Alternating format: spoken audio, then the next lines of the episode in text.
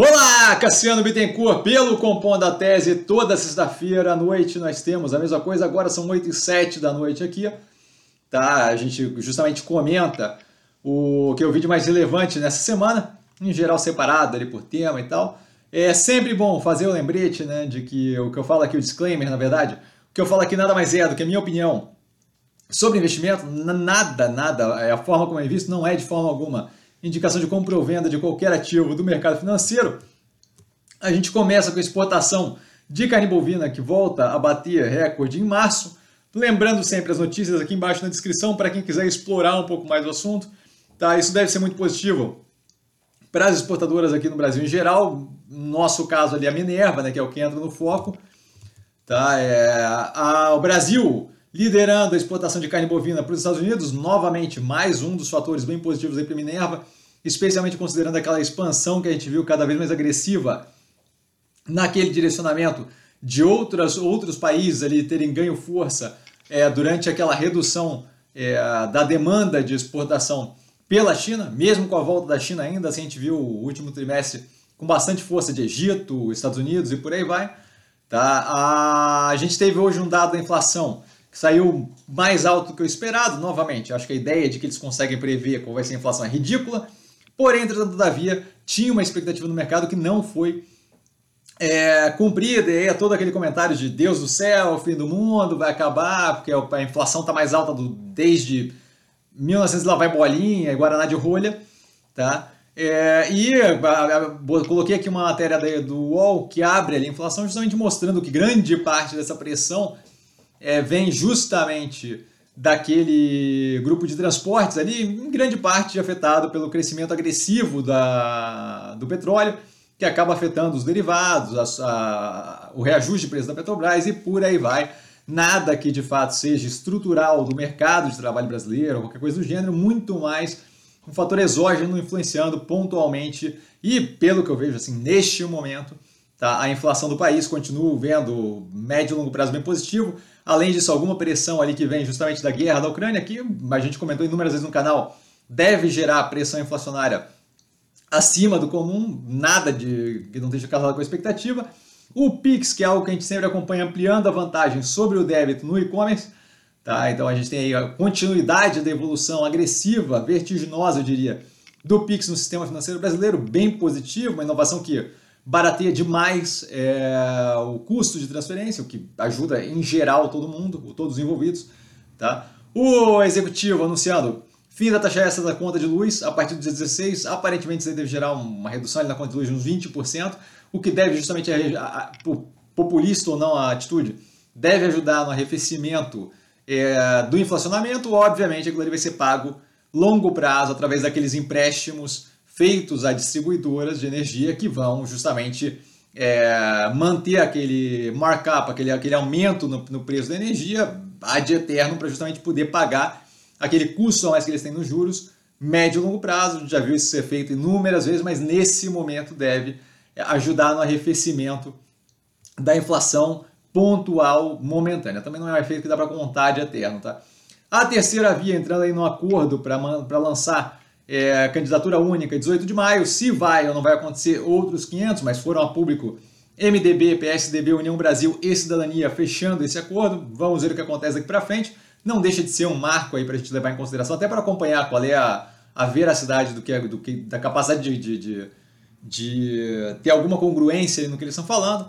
Tá? O saiu agora lançado e já pronto à venda, já reserva o tal do carro voador, né? Saiu ali um, um veículo estilo drone, mas para um para um para um piloto ali, não sei se chama de piloto ou motorista, mas que voa, tem uns vídeos na internet desse desse entre aspas aí carro voador bem divertido. O nome da empresa é Jetson, dos Jetsons mesmo, então é algo que chama atenção por ali. Parece bem, bem legal, assim, nada é muito incrível e, e uau, muito mais um brinquedo ali, mas de qualquer forma não deixa de ser é, algo que puxa aí é, a nossa atenção para uma tendência que tem sido cada vez mais é, aventada e nesse momento a gente consegue ver justamente a, a coisa começando a acontecer. Esse tipo de movimento parece pequeno, mas é um movimento que mostra é, justamente a viabilidade desse tipo de coisa se expandindo futuro próximo, tá? A Amazon garantindo lançamento de 83,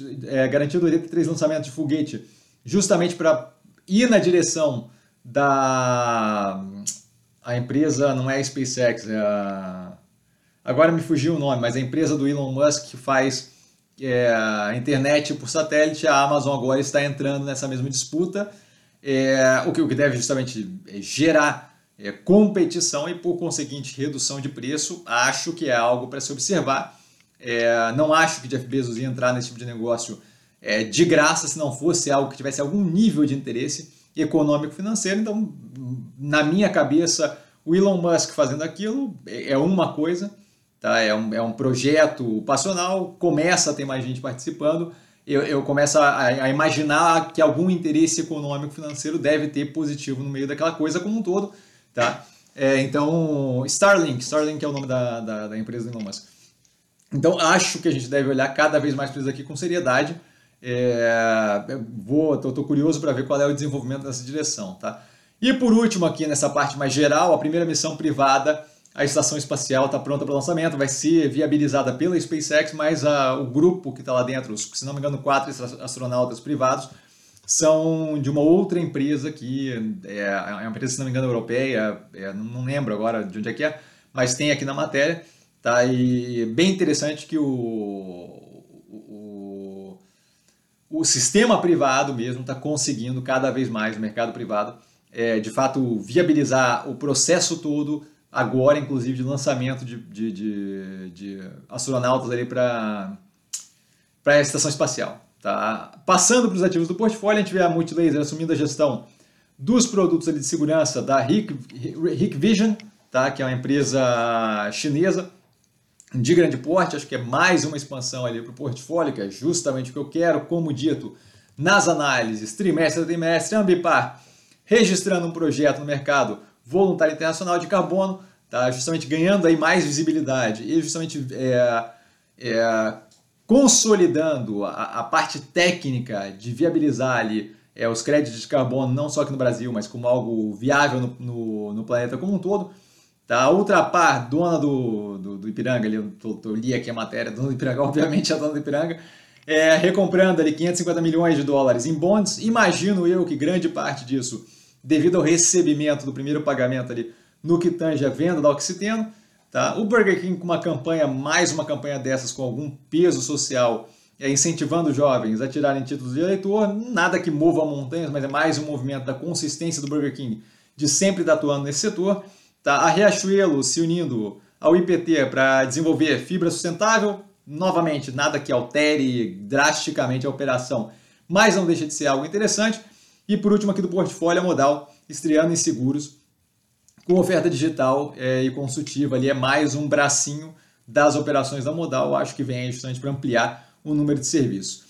No que tange podcasts e a finaleira ali, a última notícia é maravilhosa, é, o Centrão no topo e com Bolsonaro é o podcast, é, agora não me lembro qual é, acho que é o podcast da Globo. A questão não é o nome do podcast ali, é muito mais para compreender como é que ficou é, a nova organização da Câmara pós-janela eleitoral, acho que essa parte é relevante, tá? ficou um pouco mais é, dividida ainda com a saída agressiva de deputados do União Brasil, antigo Democratas, DEM, DEM e, e PSL.